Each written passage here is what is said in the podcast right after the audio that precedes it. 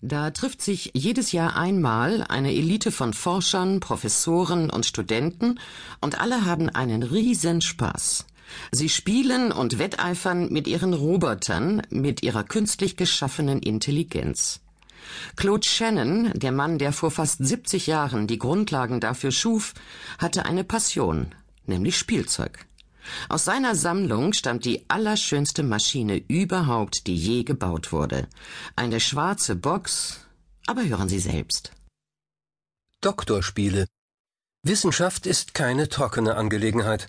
Zumindest nicht für den John Guigneur, Claude Shannon und andere Automatenspieler. Er schuf die Grundlagen unserer Computer und eine Maschine, die sich selbst ausschaltet. Ein Text von Christoph Rosoll und Susanne Utzt.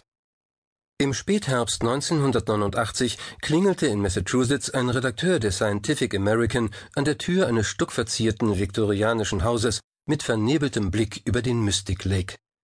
Er erhoffte sich Auskunft von dem berühmten Professor Claude Elwood Shannon über dessen sogenannte mathematische Informationstheorie, dem wohl folgenschwersten technologischen Gedanken und Formelgang des 20. Jahrhunderts. Shannon hatte 1938 in seiner Magisterarbeit die mathematischen Operationen, die der englische Mathematiker George Boole hundert Jahre zuvor aus tausendjähriger Logik geschält hatte, auf einfache Relais-Schaltkreise übertragen On-Off sind seitdem logische Zustände. In der ersten Hälfte der 40er Jahre entwickelte er dann eine Theorie über eben jene Informationen, die durch binäre Schaltwerke klickern. Information betrachtete er rein quantitativ und machte sie so berechenbar.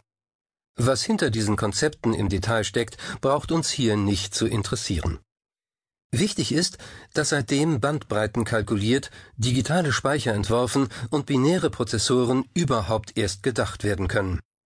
Shannon ist einer der Hauptverantwortlichen dafür, dass 1989 wohl annähernd jeder Wissenschaftsredakteur auf der Gewinnerseite des Kalten Krieges seine noch analog gewonnenen Informationen in digitale Computer eintippte. Der 73-jährige Professor sollte seinen Gast jedoch enttäuschen. Auf dessen Wunsch, ein wenig aus der Zeit der großen Theorien zu erfahren, antwortete der hochgewachsene Mann mit dem schlurweißen Haar nur mit einem elfenhaften Grinsen. Wollte der Besucher sich nicht lieber seine Spielzeuge anschauen? Die folgenden Minuten oder waren es Stunden verbrachte der verblüffte Journalist in einem Jahrmarkt der Wunder. Da gab es raketengetriebene Frisbees und motorisierte Hüpfstöcke, mechanische Schildkröten, die durchs Zimmer wanderten, mehrere Schachspielmaschinen, einen Computer,